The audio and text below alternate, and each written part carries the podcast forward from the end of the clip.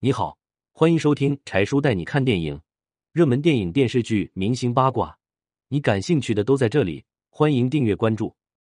中国最长寿电视剧《外来媳妇本地郎》二十二年，演员境况大不同。二零二一年十二月，电视剧《外地媳妇本地郎》在广州保利剧院举办庆典，庆祝外剧播出四千集。从二零零零年开始。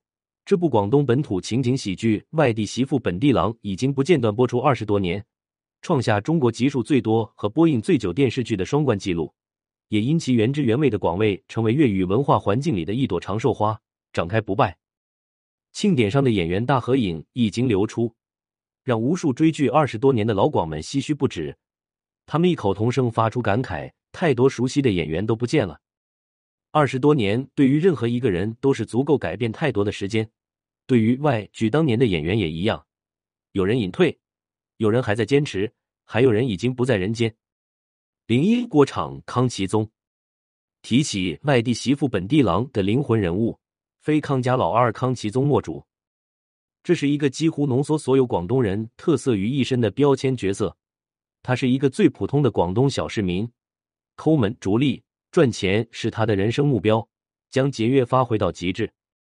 在略显猥琐的外表和行为后面，他又是一个孝顺父母、爱护邻居、脑筋灵光的靠谱男人。这种看似矛盾的人物设定让康其宗很有看点，而演员郭昶实现了角色的所有看点。郭昶一九五六年出生在辽宁沈阳，身为东北人的他具有与生俱来的喜感。十岁随母亲来到广州，初中毕业后加入工人业余文工团，逐渐走上职业演员的道路。一九九二年，在本地小有名气的郭昶参演央视春晚，成为第一个登上春晚舞台的广东演员。他搭档潘长江演出小品，带给全国观众欢乐的笑声，树立起扎实的喜剧人形象。二零零零年，经人推荐，郭昶走进《外地媳妇本地郎》剧组。他饰演的老二康其宗本来不是主角，可是郭昶骨子里自带喜剧感，他的表演也极有看点。很快，二哥康其宗就和二嫂苏妙婵火爆出圈，成为外剧的灵魂主角。幽默、可爱、真实、接地气的康其宗备受观众喜爱，郭昶也因此迎来他事业的高峰期。他成为广东本土的全民明星，被观众称赞为“广东周星驰”。可惜，好花不常开，好景不常来。郭昶站在人生巅峰的时间并没有多久。二零零三年，他被查出身患胃癌。确诊后，郭昶不顾妻子的强烈反对，依然在外剧组坚持拍摄。他说：“想给爱妻幼女多留下点，让他们以后的日子更好过些。”二零零六年六月，郭昶离世，享年仅有五十岁。追悼会当天，几百名广州市民不顾大雨赶去悼念，去送别那个带给观众无限欢乐的二哥康其宗。郭昶的去世让外剧痛失灵魂人物。编剧不得不安排康其宗放弃家庭，远走异国他乡。此举导致外剧流失大量观众。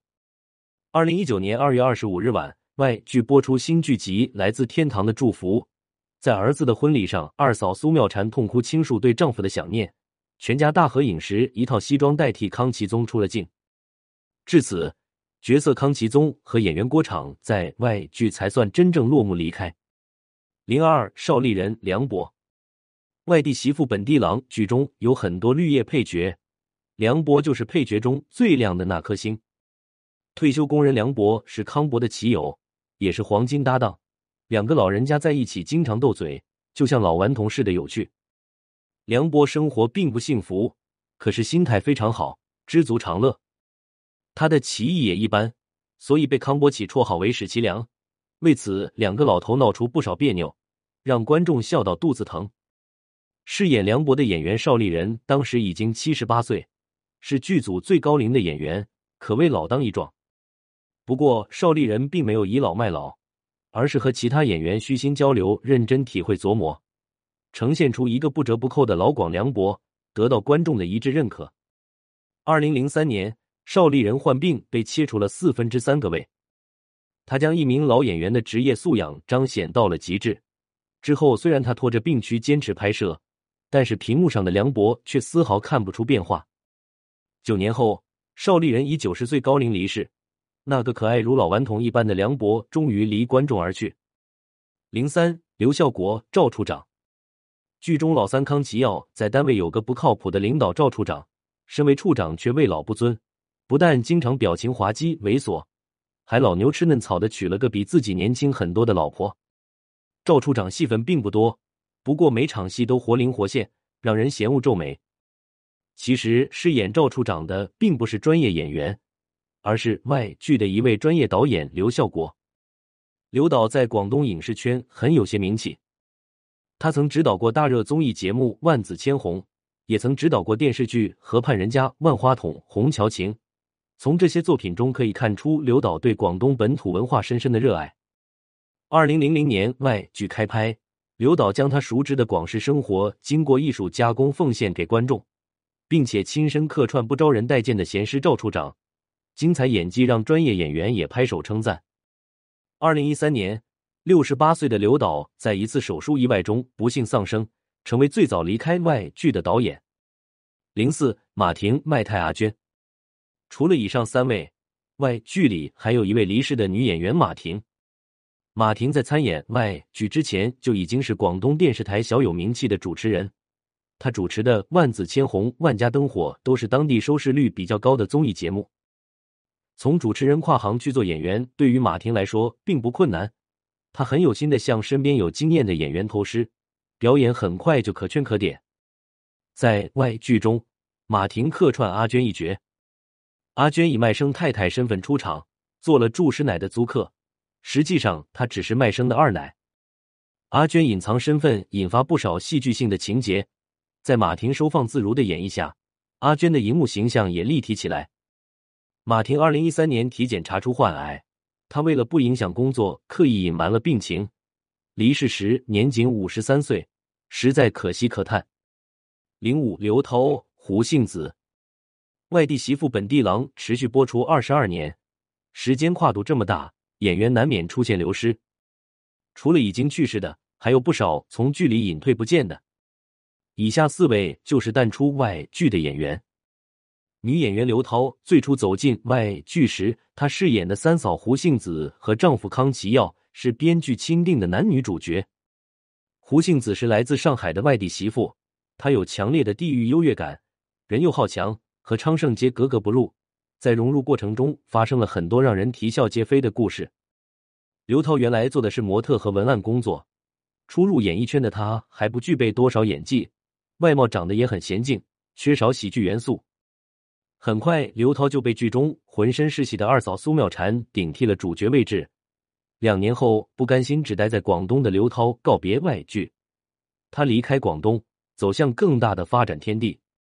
后来，刘涛逐渐找到自己的定位，也拥有了更多的演艺资源，在约百部作品中出现。尤其前几年复出后，刘涛通过参演《琅琊榜》《欢乐颂》等多部热播剧，更是成功变身为端庄大气的国民贤妻。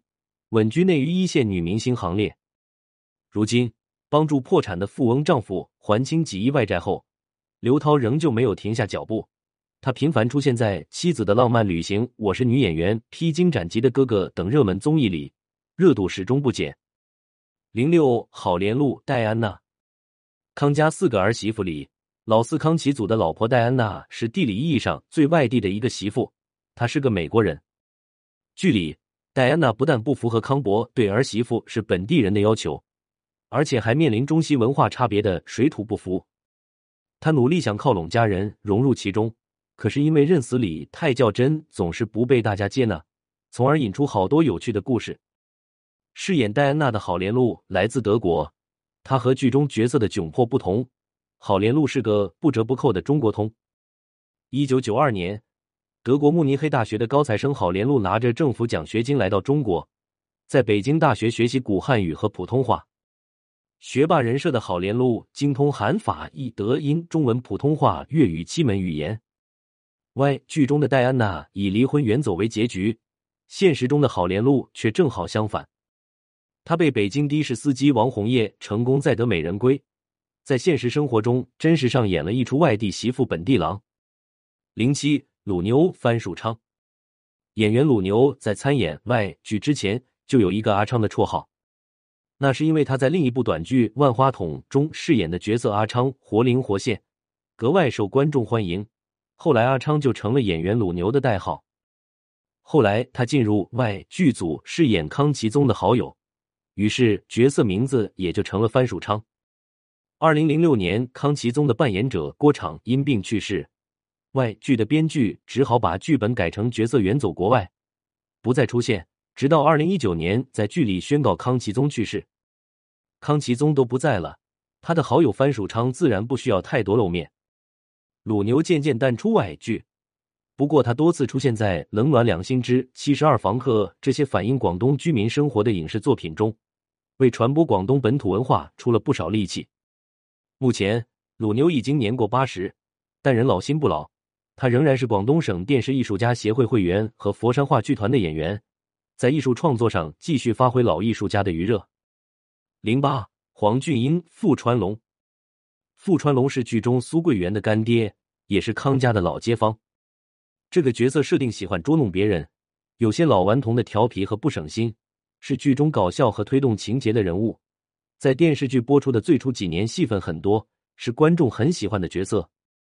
饰演傅川龙的并不是专业影视演员，而是相声艺术家黄俊英。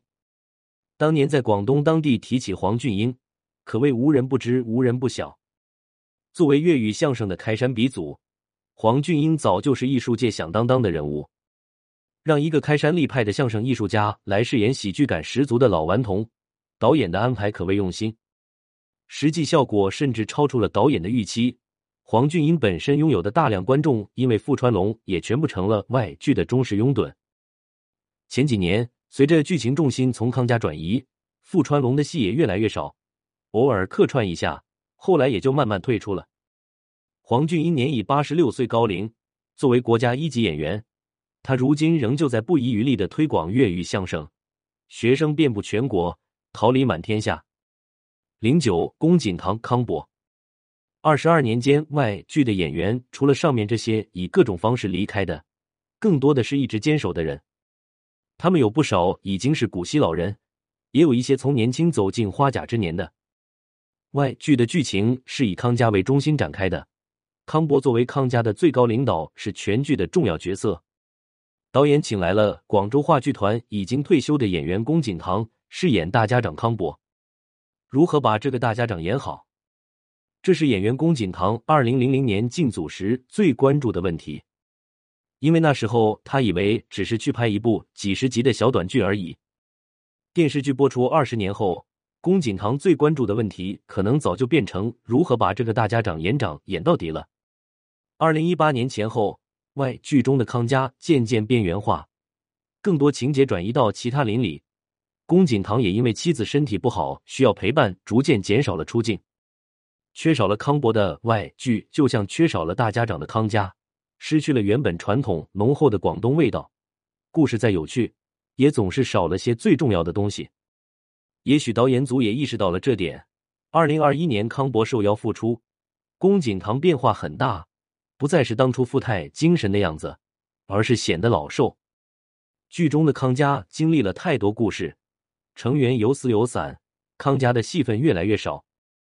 这时候，龚锦堂的付出更多是一种精神上的回归，因为不知不觉间，康博早就成了外剧的老字号标签，是少不了的人物。夷陵黄锦长康婶，当年剧中贤良淑德、勤劳善良的康婶，几乎是中国劳动妇女的最典型代表。她在工厂辛苦一辈子，生育四个儿子，退休后仍然家务活一样不少劳作。把老伴康伯和儿孙小辈都照顾得井井有条，康婶是所有家庭都梦寐以求的那种好女人，堪称中国已婚女性的终极榜样。饰演这个完美女人的是演员黄锦长，也可以说是黄锦长让康婶变得如此完美，他们互相成就了对方。黄锦长是北京电影学院的老毕业生，是真正的科班出身。他从北电毕业后，服从分配回到珠江制片厂。通过饰演《情满珠江》里男主的母亲财神而为观众熟知。二零零零年，黄锦长接到陌生电话邀请参演外剧，他毫不犹豫就答应了，因为推荐他的正是多年好友康博的饰演者龚锦堂。两人的从剧外好友变成剧里夫妻，举手投足间都是默契。黄锦长在拍摄期间全然就是个二十四孝老妈，戏里对儿子儿媳好久不说了，戏外也经常给年轻演员们买吃的，照顾他们的生活。这份真挚的感情让剧里的康家母慈子孝、婆媳和睦、夫妻恩爱。黄锦长赋予了康婶所有好妻子、好母亲、好婆婆应该具有的优点，他演活了康婶。近些年，随着剧情推进，康家人员凋零，有死去的，有离婚的。二零二零年，剧中安排康家老夫妻去了老人院，黄锦长的戏份更少了。如今，八十三岁的康婶和康伯一样，成了外剧的标签，存在就是它的意义所在了。一黑泽恩、戴西辰。看过外剧的观众都会注意到，剧中有个非常可爱的美国小老头，他叫戴西辰，是康家四儿媳戴安娜的爸爸。这个美国小老头对中国文化充满好奇心，来到中国就不想回去。他对中国人也特别友善，是昌盛街里很受欢迎的老外。可是即便如此，戴西辰和他的女儿一样，仍然要面临东西方文化的巨大差异，并且因此闹出不少误会。给故事增加了笑点。有趣的是，剧中的女儿戴安娜已经和丈夫康启祖离婚，可是作为岳父大人的戴西晨却还和前女婿双边友好，相处和谐。饰演戴西辰的黑泽恩在广州生活了二十多年，参演外剧时他就顶着一头白发，到现在仍然这样，好像没有太多变化。因为前女婿和外孙的存在，黑泽恩在外剧中还是会时不时露面。估计这个小老头早就把参演外剧当成自己打发悠闲日子的乐趣了吧？一二舒立生、祝师奶，昌盛街最有名的八婆非祝师奶莫属。她早年死了丈夫，唯一的女儿又远嫁他乡，孤单一人的祝师奶把房子出租当包租婆挣租金。有钱、寡居、好强、好奇，这就是八婆祝师奶的关键词。她喜欢八卦，蛮不讲理。同时又惜贫怜弱，颇有女侠风范。祝师奶就像现实生活中很多老阿姨一样，特别真实接地气，同时又搞笑的让人心生亲切感。将祝师奶演的如此活灵活现的是演员舒立生，今年已经八十三岁了。剧里看着不靠谱的舒立生，实际上自带学霸属性，靠谱的很。她是个真正的西关小姐，家境优渥，个人条件也出类拔萃。读书时还曾经被层层选拔出来，作为学生代表向周总理和金日成献花。舒立生在高考时被解放军艺术学院和北京大学同时录取，最后为了做演员才选择军艺，成为广东省第一个科班专业演员。舒立生的社会活动很丰富，业余时间里他还在珠江台主持学讲普通话节目，很多观众对他的节目至今记忆犹新。作为外剧中为数不多已经年过八十的老演员，舒立生饰演的祝师奶仍然在坚守。虽然戏份已经不多，但我们还是希望分别不要来得太快。十三，苏志丹、康其光。时光荏苒，二十二年时光过去，每个演员都在变化。如今的康家老大康其光也六十九岁，比当初电视剧刚播出时的父亲康伯还要老。康其光成了新一代的康伯。对比当年康家的人丁兴旺，夫妻恩爱，现在的康家是人口凋零，今不如昔。兄弟四人有的离婚，有的故去，只有当初老实憨厚的康其光，还是与原配妻子风雨同舟，过着平凡琐碎、烦心又温暖的日子。饰演康其光的苏志丹是地道的广东演员，参演过《春江水暖》《万花筒》《香港的恩仇记》等多部影视剧，他在话剧舞台上也颇有建树。参演过三十多部大型剧目。二零一五年，苏志丹和沈腾合作，在电影《一念天堂》里饰演了警长一角，戏不算多，不过演的很真实。苏志丹生活中的伴侣比他小十五岁，也是外剧中的演员。不过，他的妻子胡艳芬在剧里却不是康其光的妻子，而是老二康其宗的媳妇苏妙婵。夫妻俩在剧里变成了大摆子和弟媳妇的关系。属实有趣。虽然夫妻俩在剧里各过各的日子，各有各的伴侣，可是总归是在一个剧组里一起演戏，所以历时二十二年，夫妻俩还是共同坚守了下来，也将继续坚守下去。结语：外地媳妇本地郎作为当年广东省推广本土文化而大力推出的艺术作品，立足于广东市民的日常生活，用家长里短、一地鸡毛，真实展现了普通人的喜怒悲欢。在跨越二十二年、超过四千集的作品中，我们看到了生活的真实，也看到了演员的真诚。二二年过去了，每个演员的人生都发生太大的变化。就像剧中人一样，经历生老病死、喜怒哀乐。正所谓戏如人生，人生如戏。在四千集庆典上，主创人员宣称，外地媳妇本地郎不会止步于此，他们要和观众一起奔赴五千集。时间是只射出就不回头的羽箭，只希望在外地媳妇本地郎的未来，这支羽箭可以飞驰向前，走得更远。And 文小坤。